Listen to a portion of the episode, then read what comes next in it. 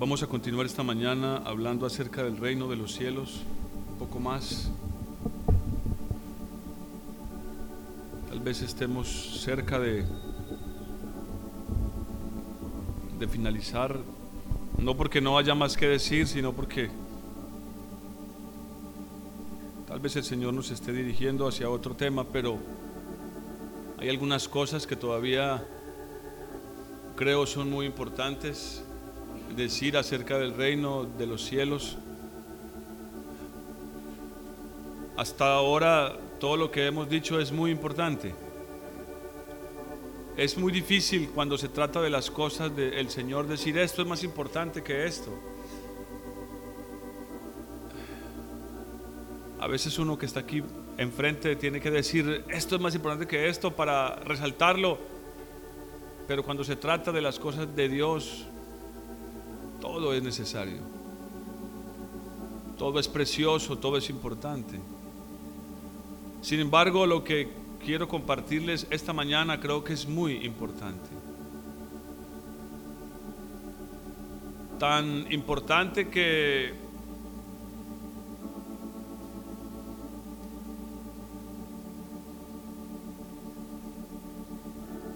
que si no cumplimos ese requisito, una cosa es totalmente segura, no entraremos en el reino. Ah, es mi parecer, no quisiera ser yo laxo y decir, no, si no tenemos este requisito, tal vez entres. No, no quisiera yo correr ese riesgo y asumir la responsabilidad de decirles algo que ustedes luego hagan y digan, fue lo que el pastor nos dijo, que había que hacer esto y lo otro. Y no porque esté buscando librar mi responsabilidad, sino porque tengo una carga, hermanos, si es de decirle lo que Dios quiere que ustedes escuchen, no lo que yo quiero decirles. Porque en verdad Dios nos ama y si nos ama, quiere llevarnos a ese lugar que ha prometido. Como les decía al principio, Él ha reservado una morada. Y lo que voy a decirles, el Señor nos lo confirmó en la profecía. Es importante entender esa verdad.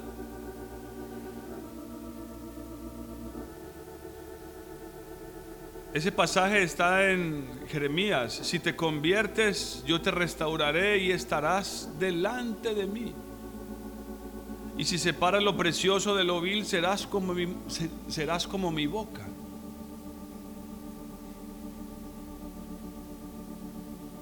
Y ya vamos a ver luego cuando toque algunos pasajes, por qué les digo que es la confirmación de parte de, de Dios.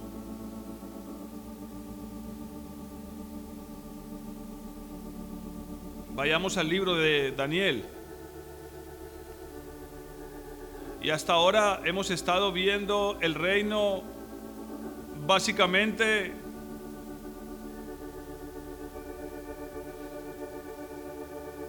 en el Nuevo Testamento. Pero quiero que veamos que el reino no es cosa solo del Nuevo Testamento sino que el reino es algo que Dios instituyó en el mismo huerto cuando lo creó y puso a Adán y Eva en él para que lo labraran. Desde ese mismo, desde ese mismo momento Dios ha querido establecer su reino sobre la tierra, sobre toda la tierra, así como reina Él en los lugares celestiales. Porque que nadie se confunda, hermanos, en esos lugares celestiales reina el Señor, no reina Satanás.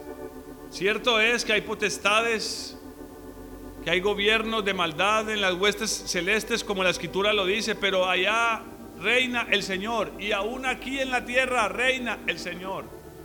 Si de pronto he dicho que Satanás reina es porque Dios le ha dado permiso de que lo haga, pero nadie debe confundirse. Nuestro Dios Jehová reina sobre todas las cosas. Yo lo he dicho muchas veces, no quiero darle más importancia de la que merece. Ese personaje llamado nuestro adversario. No. Es como un perro encadenado en las manos de Dios. Ladra y ladra y ladra, pero no puede morder a nadie. A menos de que Dios suelte un poquito la cadena. No puede, ah, no puede él hacer nada por sí solo. Amén. A menos de que Dios se lo permita. Ese pasaje de Jeremías, para quienes toman nota, es Jeremías 15, 19. Pero les dije que, que fueran al libro de Daniel. Amén. En Daniel capítulo 7, este varón, el profeta, está recibiendo una visión de parte de Dios.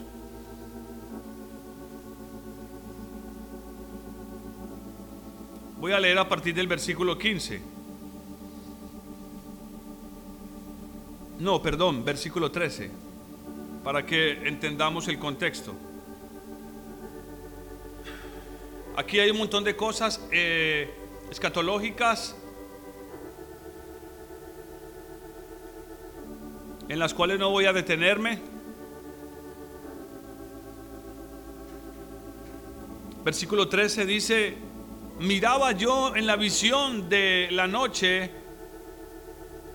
y vi que con las nubes del cielo venía uno como un hijo de hombre.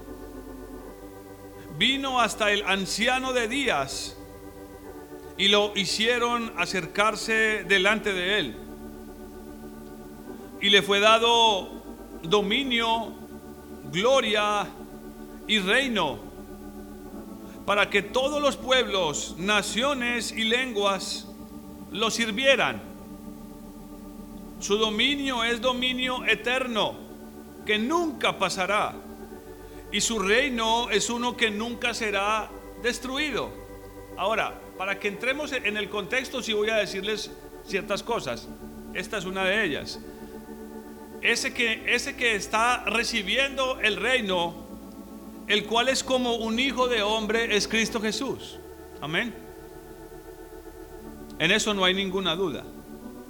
Él está acercándose a un anciano de días y se le está entregando un reino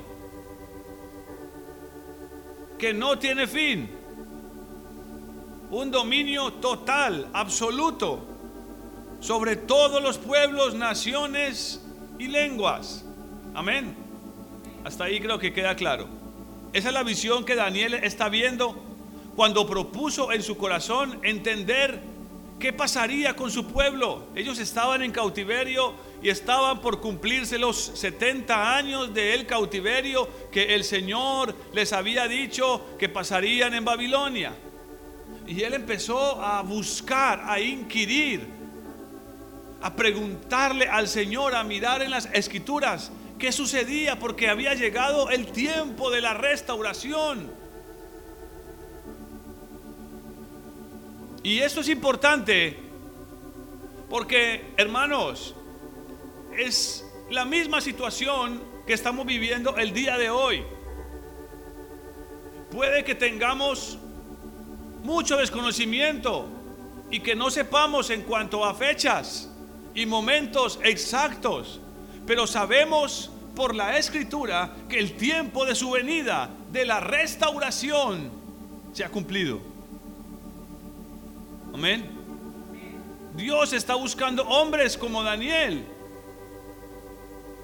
a quien revelarle el significado de los tiempos. Y miren, esto me tiene cargado, porque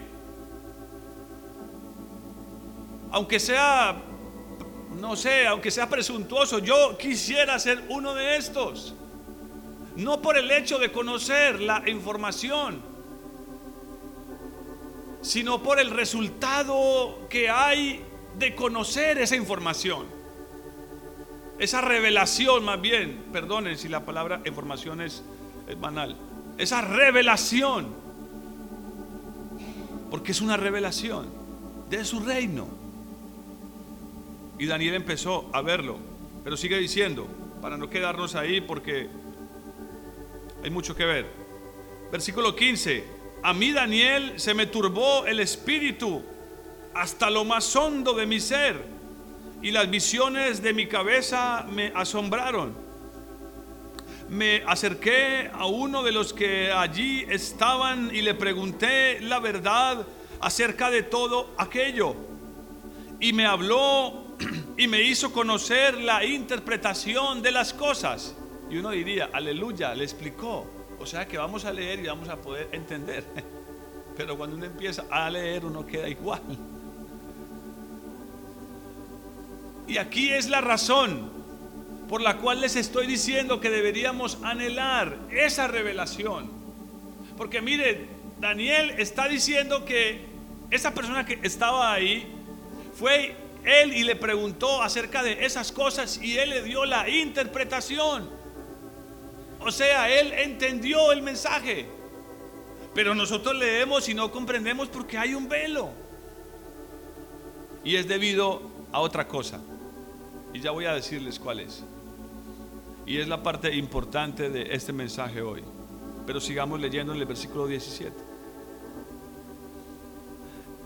Estas cuatro grandes bestias, él vio cuatro grandes bestias, son cuatro reyes que se levantarán en la tierra. Después de esto, y este es el versículo que me interesa, después de esto, de, después de qué? ¿Después de qué? De que esas cuatro bestias se levanten y reciban sus reinos. ¿Esas cuatro bestias que son? ¿Monstruos gigantescos? ¿Como los de las películas? No, son cuatro reyes. Hermanos, y ojo, voy a hacer una una, una, una, una, una alusión ilustrativa, solo ilustrativa, para que entendamos por qué el uso de figuras en la escritura.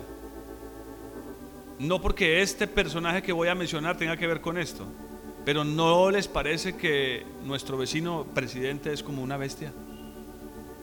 A ver. No hay nada de malo con pensarlo porque es, es, es un monstruo, hermanos. Es como una bestia. A veces se comporta como una bestia.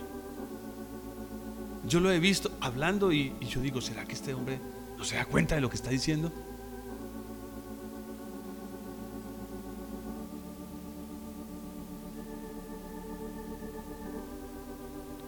Solo para que entendamos por qué el uso de figuras en la escritura es para hablar de la naturaleza de. Por eso los creyentes son comparados con qué figura? Ovejas. ¿Por qué con ovejas? Porque las ovejas son mansas, siguen al pastor, andan en rebaño, nunca solas. Amén. Y por muchas otras razones. Versículo 18. Después de eso recibirán el reino. ¿Quiénes? Oh, oh. Los santos. Pero me gusta esto. Porque podría simplemente decir, y después de esto recibirán los santos. Punto. O coma. No. ¿Los santos de quién?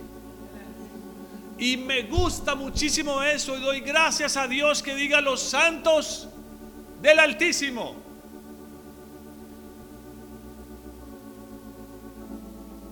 Son de Él y a la manera de Él. Hay muchos santos aquí en la tierra, no estoy hablando de los que canonizan allá en la, iglesia romana, nada, eh, nada que ver, pura fábula, puro negocio. Detrás de cada santo que canonizan hay un negocio multimillonario en imágenes, estampitas, oraciones, folletos, cuadros. ¿Sí, sí, sí entienden eso? Es un negocio redondo, hermanos. redondo. Y lo digo con tristeza, aunque me ría, pero es que me duele. Pero así es. Pero aquí está diciendo que son los santos del Altísimo. Tampoco los santos de los últimos días. Eso es una secta. Ni los santos de cierta denominación. Ni los santos de cierta iglesia. Ni los santos según fulano. Ojo, ni los santos según yo. Porque todos tenemos una idea preconcebida acerca de la santidad. Yo sé que puede que ya su mentalidad haya sido empezada a ser restaurada como la mía. Pero si yo les digo santidad, ¿en qué es lo primero que piensan? Con toda sinceridad. ¿Qué es lo primero que se les viene a la cabeza? Unas vestiduras. El hermano está pensando en Apocalipsis. Pero vayamos más a nuestra, a nuestra naturaleza. Si yo les digo santidad, ¿en qué piensan? ¿Ah? Obediencia, dice el hermano. Ya el hermano tiene una mente renovada. Eh, ¿Qué pensaría el viejo hombre en nosotros? Miren que por allá eh, don Samuel me está diciendo que la equipa esta que se ponen aquí los sacerdotes, una coronita, dice mi suegra. Mire que les hago este ejercicio por una razón. Y aunque la mayoría no lo digan, cuando pensamos en santidad pensamos en algo externo. Y aunque lo del vestido es cierto, y lo de la corona también, lo primero que se nos viene a la cabeza es lo externo. Pero los santos del Altísimo sí tendrán un vestido blanco, sí tendrán coronas sobre sus cabezas, pero eso, es, eso es solo un reflejo de la santidad que hay adentro de ellos. Y yo podría decir lo que no quisieron decir. Que las mujeres se cubran la cabeza, que las mujeres no se maquillen, que las mujeres no usen aritos, que siempre estén de falda y nunca jamás se pongan un pantalón, porque eso es pecado. Ahora sí es pecado si te pones el pantalón para forrar tu cuerpo y para mostrar tu silueta, porque los hombres te van a mirar y eso quiere decir que está mal. Amén. Pero no está relacionado con algo externo lo externo es una consecuencia de una santidad interior. Amén. Pero terminemos el versículo. Después recibirán el reino los santos del Altísimo y poseerán el reino hasta el siglo, eternamente y para siempre.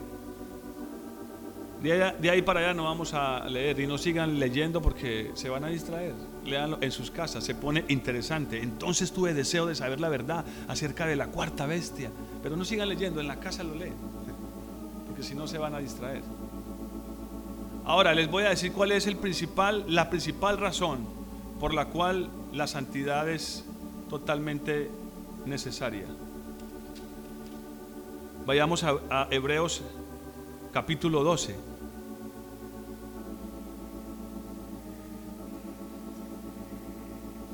hay mucho acerca de la santidad en la escritura. Muchísimo. Básicamente hay más de 900 referencias a la palabra santidad, santo, santuario, santificar en la escritura. E, es, es, increíble, está lleno la escritura de ese tema, de principio a fin. Desde Génesis hasta Apocalipsis está totalmente lleno de referencias a la palabra santidad. Dicho sea de paso, a ver, Dicho sea de paso, en el Nuevo Testamento, solo después de Hechos, el libro que más usa la palabra santo o santidad es Apocalipsis. Y eso es muy relevante, hermanos. es muy relevante. Porque cuando pensamos en Apocalipsis, ¿en qué mensaje pensamos? El fin. Amén. Es claro. Pero es muy relevante que cuando uno empieza a leer, predomina un tema. Santidad. Santo. Santuario. Lugar santo. ¿Será que ese ingrediente, ese elemento, es importante en el tiempo del fin? Absolutamente. Daniel está recibiendo una visión. Y podría leerles algunos pasajes en Apocalipsis, pero no lo voy a hacer por el tiempo. Agarre una concordancia y se dará cuenta. Por ejemplo, les voy a leer uno que me gusta. Apocalipsis 15:3 hablando del grupo de personas, de los redimidos del Señor, y dice, y cantan el cántico de Moisés, siervo de Dios, y el cántico del Cordero, diciendo, grandes y maravillosas son tus obras, Señor Dios Todopoderoso, justos y verdaderos son tus caminos, Rey de los santos. ¿Cómo me gusta esa frase? Rey de los santos. Él no es rey de otros, sino de los santos. Porque los santos son aquellos que le han entregado su vida al Cordero y al Padre. Por eso Él es rey de ellos. Y como le dijo el Señor en su oración antes de la cruz al Padre en Juan 17, no vamos a ir ahí, Padre, yo me santifico para que ellos sean santificados. ¿Y de qué estaba él hablando cuando dijo esas cosas? Estaba hablando de ir a la cruz. Estaba hablando de ir a la cruz. El Señor estaba diciendo, Padre, voy a santificarme, negándome de hacer tu voluntad para hacer la tuya. Eh, perdón, negándome de hacer mi voluntad para hacer la tuya, para que estos, tus hijos, mis discípulos, vean el ejemplo que les he dejado y ellos también quieran santificarse, para que ellos y yo más adelante seamos uno, Padre, así como tú y yo somos uno, Padre. Y me estoy adelantando. Les iba a hablar de la principal razón, de la primera razón por la cual es importante la santidad. ¿Qué se necesita para poder ver el reino? A ver, los que han estado aquí, mm, no me parafraseen. ¿Qué se necesita para poder ver el reino? ¿Ah? ¿Dónde dice eso?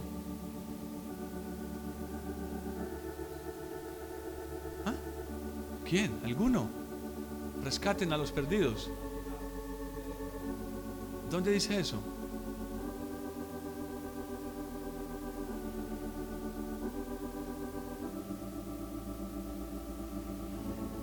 Ok, pero me estoy... Están cerca. Es necesario nacer de nuevo para poder qué? Ver el reino. Ahora, hemos definido durante todas estas semanas que el reino es que... Ahora, sí, es que Miren, les hago esto porque, ay, entonces dije, no, es, que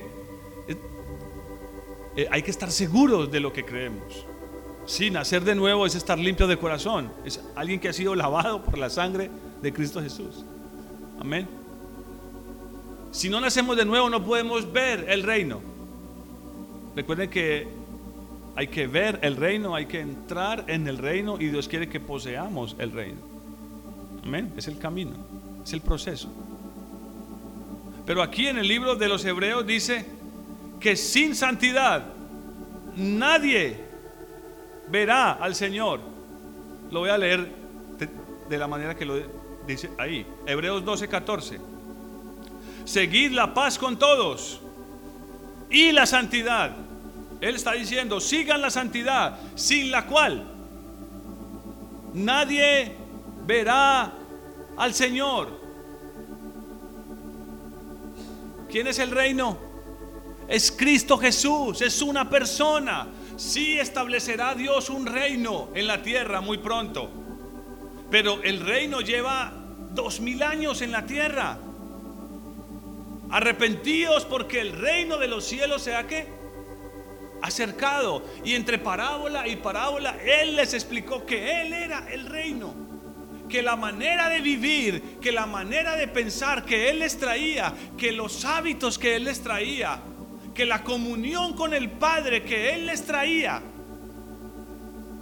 eran el reino.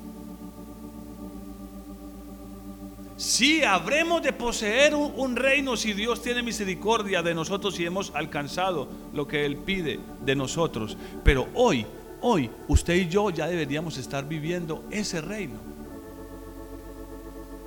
Y que se pueda decir de nosotros como de esa multitud en Apocalipsis 15, Él es el rey de estos santos. Es, una, es uno de los nombres más importantes que se le da a los creyentes en la escritura, santos. Varias veces Pablo en sus cartas los llama santos, amados. Porque era como algo, es algo que no se puede separar de la palabra cristiano. Van fundidos. Lastimosamente hoy en el mundo se ha separado el hecho de ser cristiano de la palabra santidad. Lo han separado, no sé cómo hicieron. Pero lo que sé es que al estar ligados, amalgamados, cuando dos cosas están así, si tú las separas, las rompes. Ninguna de las dos te quedan sirviendo. Por eso hoy hay cantantes de música en el mundo cristianos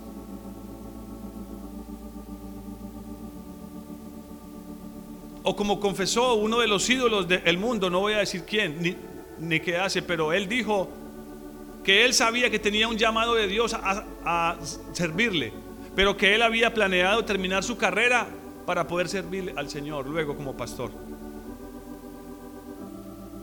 O sea, él tenía otras metas. Es imposible separar el concepto de cristiano de la palabra santidad. Pero hoy, de manera abominable, se ha hecho en la iglesia. Y a nosotros se nos, ha, salpicado esa idea, ese concepto de que podemos ser cristianos sin ser santos. Y todo esto tiene relación con lo que ya hemos venido estudiando hasta aquí, tanto domingos como jueves. Es muy importante esto. Y el ejemplo que voy a dar hoy es clave para comprender esto. Vayamos a Isaías.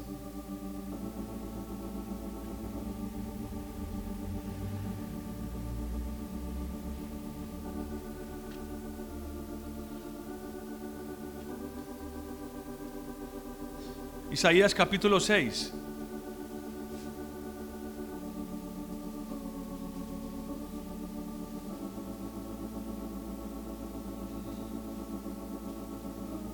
Isaías capítulo 6. ¿Estamos ahí?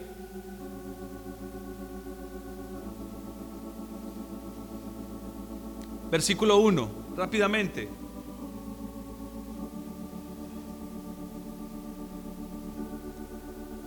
El año en que murió el rey Usías, vi yo al Señor sentado sobre un trono alto y sublime, y sus faldas llenaban el el templo. Por encima de él había serafines. Cada uno tenía seis alas. Con dos cubrían sus rostros, con dos cubrían sus pies y con dos volaban. Y el uno al otro daba voces diciendo, Santo, Santo, Santo, Jehová de los ejércitos, toda la tierra está llena de su gloria. Esos seres parecen confusos, pero esos seres son una figura de la santidad. No lo vamos a ver hoy por el tiempo. Pero es, es solo para darles una pista. El hecho de que con sus alas cubrían sus rostros y sus pies. En otra versión dice cubrían sus cabezas y sus pies. Creo que ya les hemos dicho que la escritura está llena de, de figuras. ¿Y de qué nos habla la cabeza? De nuestros pensamientos y los pies, de nuestra caminata, de cómo vivimos. La santidad está relacionada con eso. Amén. ¿Están aquí? Somos santos según nuestra manera de pensar, como leímos al principio en, Jeremías. Si entre sacar es lo precioso de lo vil. No hay, no hay santidad sin eso, hermanos. Pero sigamos leyendo y veamos qué fue lo que pasó. Porque el que está relatando esto es Isaías, el gran profeta Isaías. Versículo 4. 4, ¿cierto? Sí.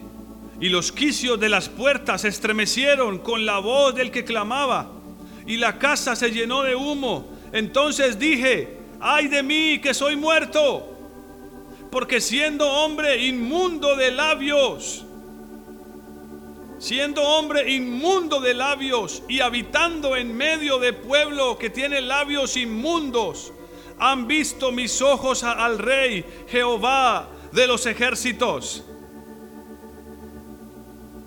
Este hombre sabía que por estar aquí en este lugar y presenciando esto,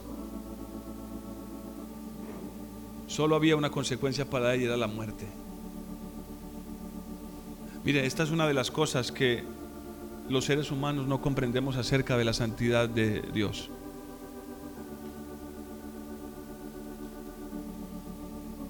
el día que nos enfrentemos a eso, si es que Dios nos permite,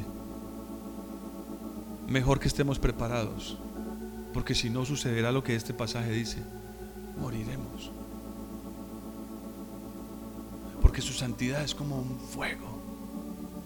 Mire, uno de los libros en el Antiguo que más referencias tiene a la palabra santo es Éxodo y Levítico. Y varias veces el Señor dice, sed santos, porque yo soy santo.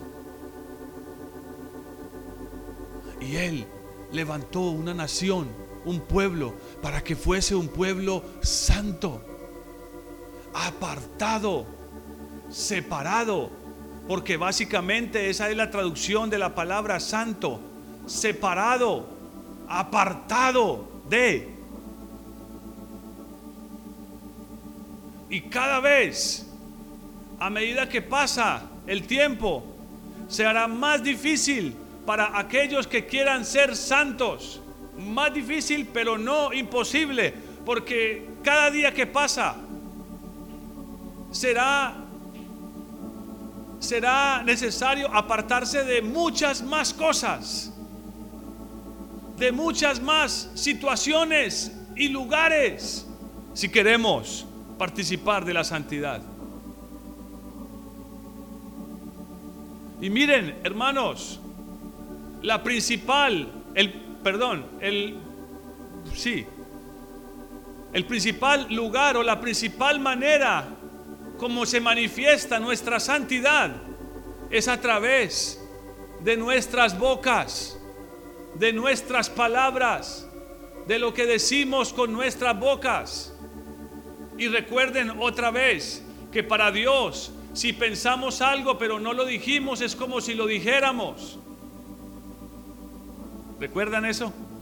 Y, los evangelios están llenos de eso, ejemplos. El Señor una, una, y, una y otra vez volteaba y les decía, ¿por qué pensáis eso en vuestros corazones? Ya para Él eran palabras, Él estaba escuchándolos hablar. ¿Por qué piensas eso en tu corazón? Mm, lo invité a comer a mi casa y mire el espectáculo que está dando. Si supiera que la mujer que lo toca es ramera, este hombre no puede ser un rabino. No, es imposible. Simón, tengo algo que decirte. ¿Qué fue, Señor? Siervo escucha. Escucha, hermanos. A veces creemos que no, pero Él está escuchando todo lo que decimos aunque nunca pase por nuestra boca. Pero por eso el profeta dice, ay de mí que soy muerto, un hombre inmundo de labios, que habita en, en medio de un pueblo inmundo de labios. Ahora, ¿por qué está sucediendo esto y cuál es el contexto de esto? ¿Y por qué Isaías está teniendo esta visión? ¿Por qué Isaías está experimentando esto? Vayamos al versículo 1 y démonos cuenta que dice algo totalmente importante y muy relevante. Tal vez algunos lo sepan, tal vez otros no. Pero el versículo 1 es la clave para comprender qué está pasando aquí. Él entró al templo y está experimentando una visión de la santidad de Dios. Pero el versículo 1 dice, en el año en que murió el rey Usías, vi yo al Señor. Hasta ahí vamos a leer. ¿Por qué menciona al rey Usías? ¿Por qué menciona al rey Usías? ¿Por qué? ¿Será importante esto? Vayamos a ver qué pasó con el rey Usías. ¿Quieren ir? Segunda de Crónicas. Segunda de Crónicas, capítulo 26.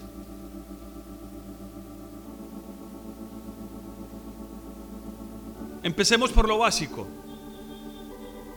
Usías significa Dios es mi fortaleza. ¿Cuántos pueden decir esta mañana Dios es mi fortaleza? Miren, eh, eh, Isaías estaba entrando en el templo porque tenía una carga. Su rey había muerto. Pero seguramente, aunque tenía una carga por su rey, Usías sabía que lo que había pasado con su rey era una revelación de Dios para él y para todo su pueblo. Leamos algunas cosas acerca del rey Usías. Entonces, versículo 1, tomó el pueblo de Judá, todo el pueblo de Judá a, a Usías el cual tenía 17, perdón, 16 años y lo pusieron por rey en lugar de Amasías, su padre. Y Usías reconstruyó a Elod y la restituyó a Judá después de que el rey Amasías durmió con sus padres. Versículo 4. Bueno, versículo 3. De 16 años era Usías cuando comenzó a reinar y 52 años reinó en Jerusalén. El nombre de su madre era Jecolías de Jerusalén. Él hizo lo recto ante los ojos de Jehová conforme a todas las cosas que había hecho Amasías su padre. Escuchen esto. Persistió en buscar a Dios en los días de Zacarías, el cual era entendido en visiones de Dios y en estos días en que buscó a Jehová, Jehová le prosperó. Ahora, ese Zacarías no es el profeta Zacarías. No podrían, están en dos líneas de tiempo muy diferentes. Es otro.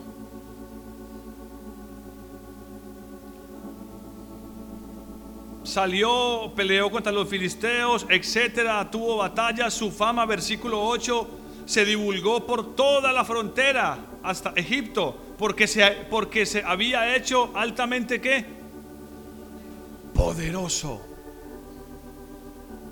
Se había hecho altamente poderoso. Versículo 9. Edificó también Usías torres en Jerusalén junto a la puerta del ángulo, junto a, junto a la puerta del valle y junto a las esquinas y las fortificó. Asimismo edificó torres en el desierto y abrió muchas cisternas porque tuvo muchos ganados, así en la Cefela como en la Vega, y viñas y labranzas, así en los montes como en los llanos fértiles, porque era amigo de la agricultura, o sea, era un hombre trabajador, esforzado. Y se había propuesto en su corazón buscar a Dios.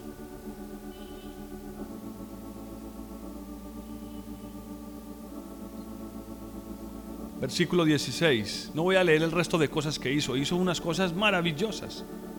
que ningún otro rey había hecho. Pero versículo 16.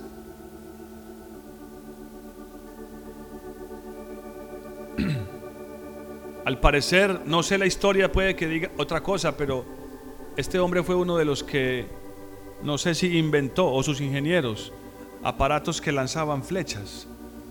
Y saben que eso fue una de las armas más poderosas en, en la antigüedad. Eso era como tener una ametralladora.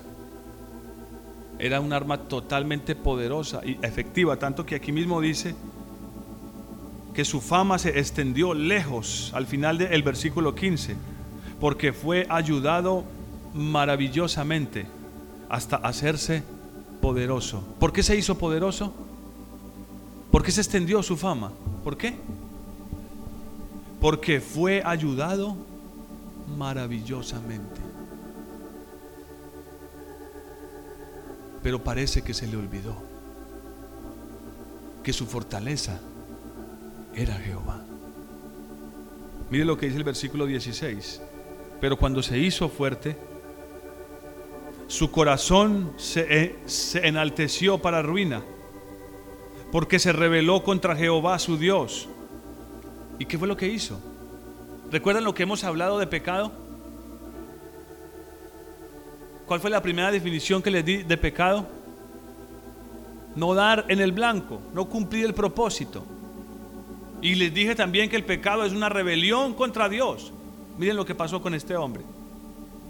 Es la ilustración de todo lo que hemos dicho hasta aquí acerca del pecado, pero también del reino. ¿Y qué tiene que ver todo esto con la santidad? Muchísimo. Sigamos leyendo se rebeló contra su Dios, entrando en el templo de Jehová para quemar incienso sobre el altar del incienso. Y entró tras él el sacerdote Azarías y con él ochenta sacerdotes de Jehová, hombres valientes, que se opusieron al rey Usías y le dijeron, no te corresponde a ti, Usías, no te corresponde a ti, rey Usías, el quemar incienso a Jehová, sino a los sacerdotes hijos de, hijos de Aarón, que son consagrados para quemarlo. Sal del santuario porque has pecado y tú no tienes derecho a la gloria que viene de Jehová, tu Dios. Entonces Usías que tenía en la mano un incensario para ofrecer incienso, se llenó de qué? De ira contra los sacerdotes. Y en ese momento le brotó lepra. ¿Dónde? ¿Qué estaría pensando en ese momento de ira en contra de esos sacerdotes? Yo sé. ¿Qué cree que estaría pensando? Matarlos. Pero inmediatamente dice la escritura que en toda la frente le brotó qué cosa. ¿Saben hermanos Isaías por qué allá en Isaías 6 está gritando, ay de mí que soy hombre de labios inmundo?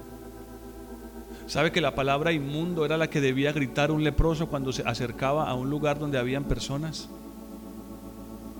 Desde siempre fue, así si un leproso se quería acercar a más de cinco metros de un grupo de personas o de una persona, debía acercarse gritando, inmundo, inmundo, abran paso, soy leproso, inmundo, inmundo. Para que la gente se corriera porque la lepra era sumamente contagiosa. Oh, es increíble, pero es como si Isaías estuviera diciendo, Señor, nuestro rey, murió de lepra. Pero Señor, no solo es nuestro rey, todo tu pueblo, yo también, somos como leprosos. Ay de nosotros. Porque fue lo que sucedió. Sigamos leyendo.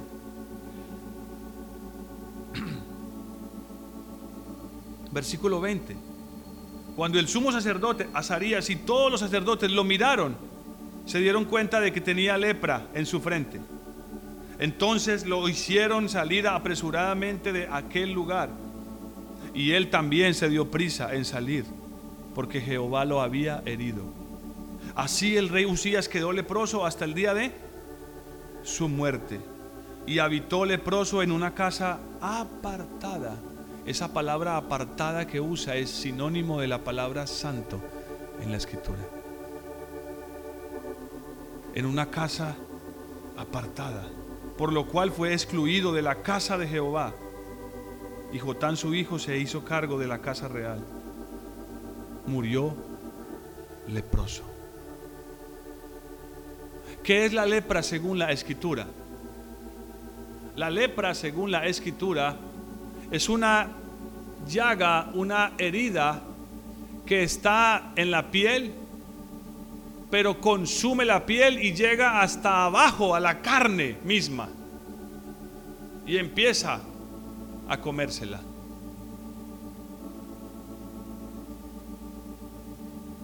Es un pecado profundo, es un pecado interno, bien profundo, de los que posiblemente muchos de nosotros tenemos y que nos impiden poder entrar al templo de Dios. Isaías el profeta fue y entró al templo de Dios y Dios se le aparece y se le manifiesta como diciéndole, todo mi pueblo es leproso.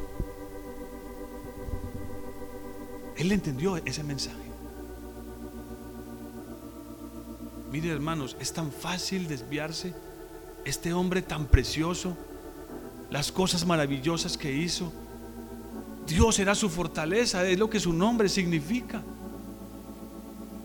persistió en buscar a Dios. Pero cuando se hizo fuerte, poderoso y rico, precisamente en el lugar donde los sacerdotes tenían escrito en una lámina de oro, ¿qué cosa? Santidad a Jehová. Precisamente en el mismo lugar a él le brotó la lepra. En la frente. ¿No creen que eso nos da un mensaje? A ver. Hermanos, es que es ahí donde nace la santidad. Oh, pero por eso me gusta este ejemplo, no porque deleite, me deleite en lo que le pasó a este hombre. Es tan triste. Pero dice que se llenó de ira en contra de los sacerdotes. Seguramente pensó mal de ellos. Y inmediatamente le brotó la lepra. Yo vivo preocupado porque algunos todavía creen que no es peligroso pensar mal de otros.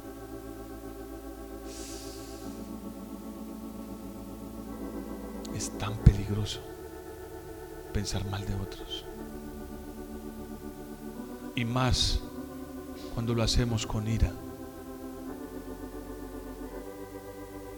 Y yo sé que todos aquí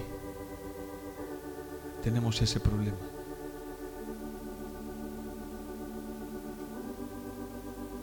Y esta mañana quiero decirles que no es un juego, es peligroso podríamos terminar siendo excluidos de la casa de Dios. Para nunca más verlo. Ahora sí, los limpios de corazón verán a Dios. Santidad empieza por tener un corazón limpio. Principalmente hacia otros y también hacia Dios, pero principalmente hacia otros. No crean que este ejemplo de, este hombre, Usías, está dejado ahí como una historia más para contársela a los niños en la escuela dominical o qué sé yo, para otra razón. Nos urge nos surge entrar en la presencia de Dios y decirle, Señor, ay de mí, soy como Usías. Con mucha facilidad me siento tan fuerte que no necesito buscarte, que no necesito orar. Con mucha facilidad me siento tan poderoso que no siento ninguna necesidad de buscarte antes de hacer otras cosas en mi vida, como trabajar o salir a la calle. Con mucha facilidad me siento tan fuerte como para no consultarte cuando quiero hacer ciertas cosas o cambios en mi vida, en mi casa. Ay de mí, Señor, soy como Usías. Y seguramente estoy a punto de que la lepra brote en mi frente. De que el pecado se vuelva tan crónico que ya no haya esperanza para mí.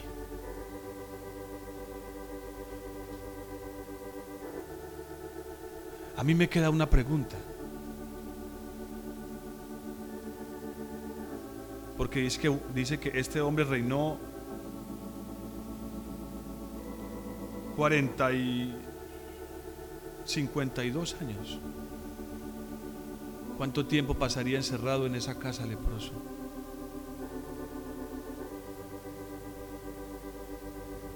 Porque cuando pienso en él, pienso en Naamán. Naamán un día dijo, ya no quiero ser más leproso. Y saben que vemos el mismo patrón en Naamán. Cuando Naamán llega donde el profeta y el profeta manda a su siervo a que le diga el remedio para su lepra, ¿qué hace Naamán? Se enfurece, se llena de ira, da la vuelta y dice, profeta loco, si los ríos de mi tierra son mejores que este pantanero, ¿no creen que es un patrón? ¿No creen que hay algo importante ahí para nosotros? Hay más mensajes, pero este es el más básico de todos. Si queremos empezar a, a participar perdón, de la santidad de Dios, ¿cuántos anhelan empezar a participar de la santidad de Dios? Oh, hermanos. Es que cuando hay tantas justificaciones para la ira, ¿por qué no seguirla practicando? Si tengo tantas justificaciones buenas para sentir ira, para enojarme contra mi esposo, contra mi esposa, contra mis padres, contra mi hermano, contra el pastor. Porque a mí me parece, yo, yo lo he pensado bien, me parece que cada que vengo a la iglesia, Él dice algo para mí. Si sientes eso, si has sentido eso, yo quiero decirte, Dios, Dios Dios te ama mucho. Dios no tiene palabras para aquel que no ama. No tiene nada que decirle al que no ama. No, tiene absolutamente nada que decirle. Nada. Naamán hizo exactamente lo mismo, se llenó de ira. Pero su esclavo le habló con palabras de ruego, de súplica. Porque Proverbio dice que el pobre habla con ruegos. Y lo convenció y él se dio la vuelta y se sumergió en el Jordán siete veces. Acto que implica y significa humillarnos. Porque si no aprendemos a humillarnos, nunca dejaremos de pensar mal de otros. Esto va de la mano con el tema de nuestra dignidad. ¿Recuerdan? No me he salido del tema, es el mismo tema. Aquí lo uno con lo que vimos el domingo pasado.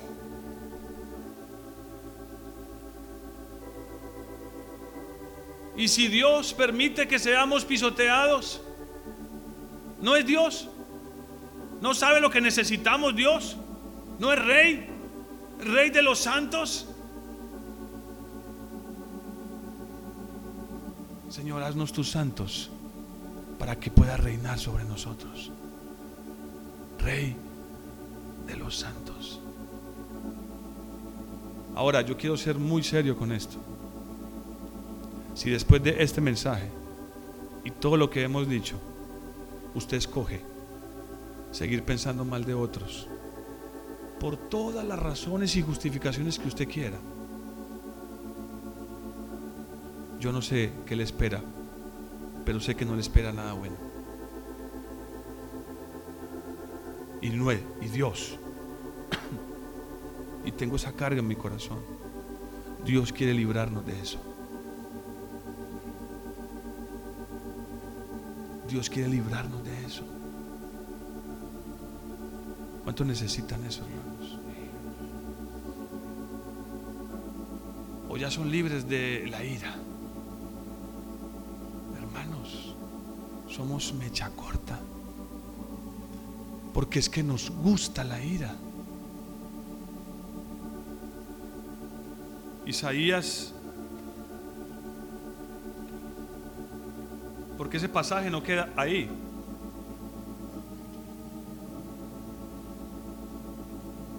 Dice el versículo número 6 de Isaías capítulo 6. Y voló hacia mí uno de los serafines,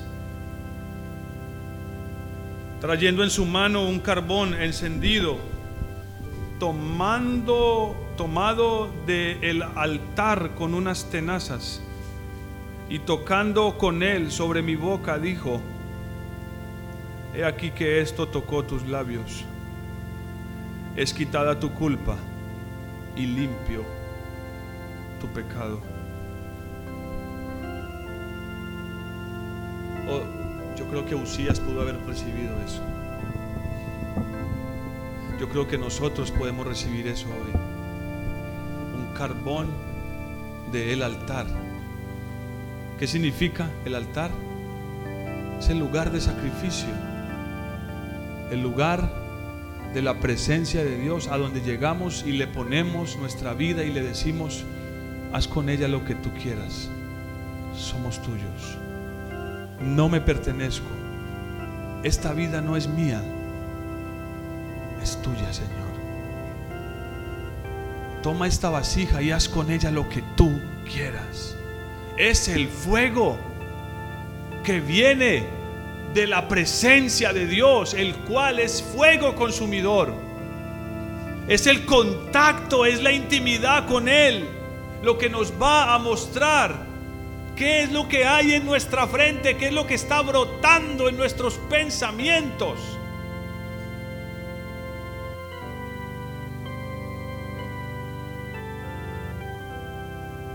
Oh hermanos, yo les ruego, les suplico que no sigan viendo este asunto como algo ligero.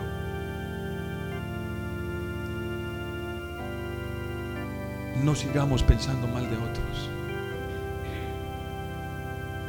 No sigas permitiendo que la ira tome control de tus actos, de tus palabras, de tus pensamientos.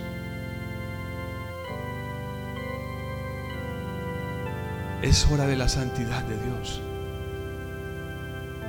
Es hora de que empecemos a, experimentar y a participar de la santidad de Dios. Pongámonos en pie, hermanos. ¿Cuántos necesitan ese fuego consumidor? ¿Cuántos necesitan ese fuego consumidor, hermanos? Acerquémonos esta mañana al Señor. Consúmeme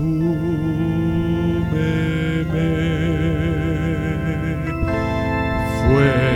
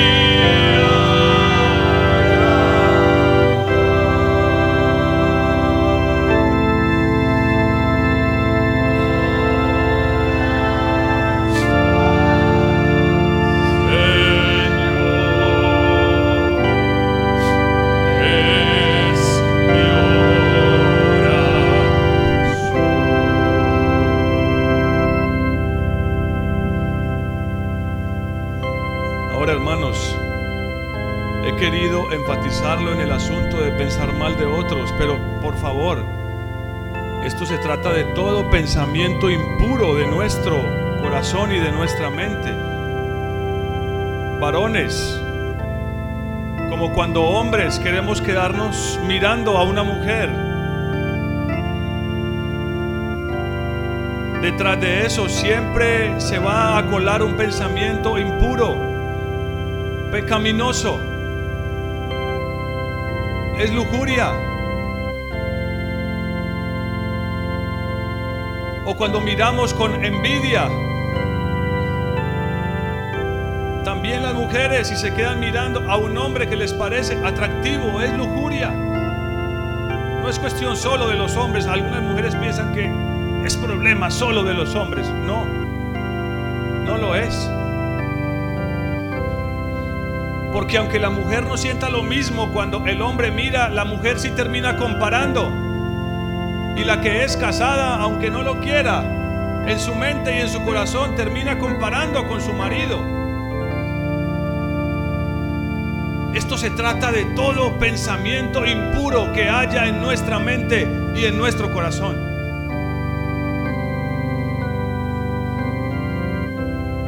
Cierren sus ojos, hermanos. Acerquémonos al Señor. No necesitamos que envíe un serafín con un carbón encendido. Creo que es una figura. Tenemos al Espíritu Santo. Amén. Y Él puede venir esta mañana con el fuego de la presencia de Dios. Y puede limpiarnos. Y puede mostrarnos que la santidad es hermosa.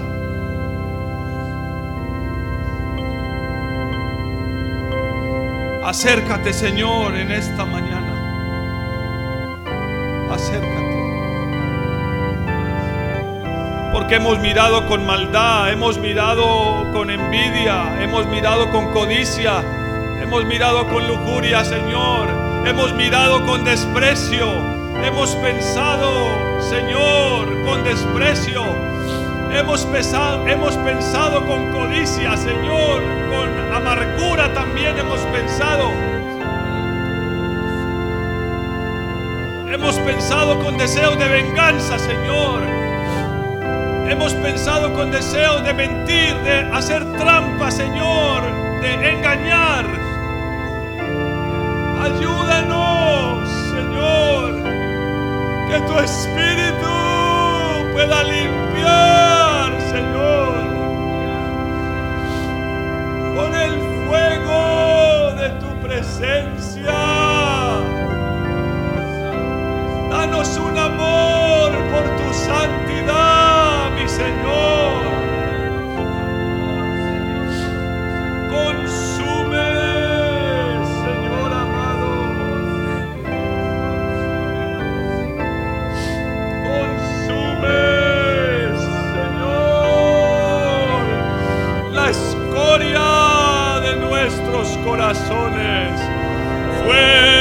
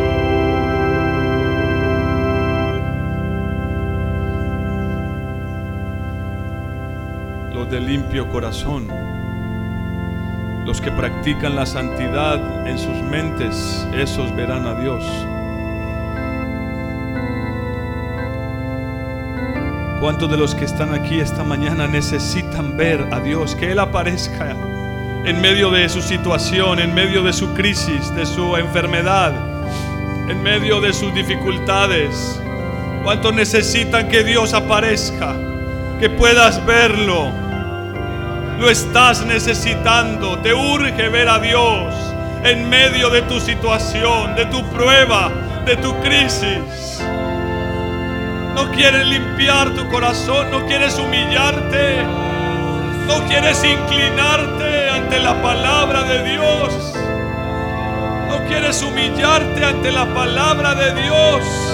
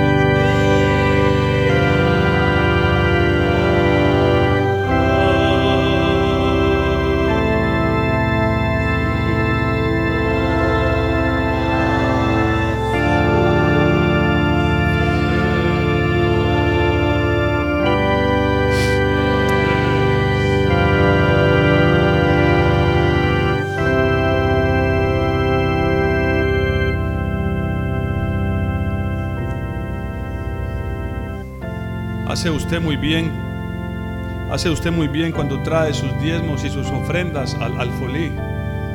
Eso está muy bien.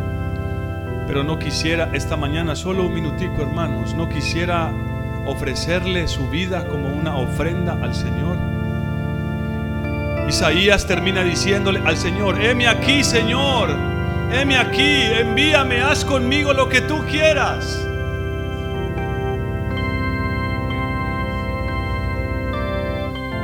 Yo le hago esa invitación esta mañana. Ofrézcale su vida al Señor como una ofrenda. Toma mi vida, toma mi corazón, Señor. Toma mis hijos, mi familia. Te los ofrezco, Señor, para que sea tuya para siempre mi vida, mi familia, mi casa. Te ofrezco lo que soy todo mi ser como una ofrenda de olor grato, mi Señor.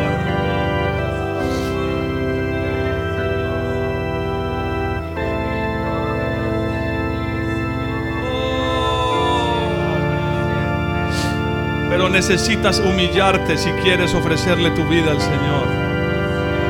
Necesitas humillarte de corazón humillarte de corazón si quieres ofrecerle tu vida al Señor. Oh, aquí estamos, mi Señor, como una ofrenda. Una ofrenda.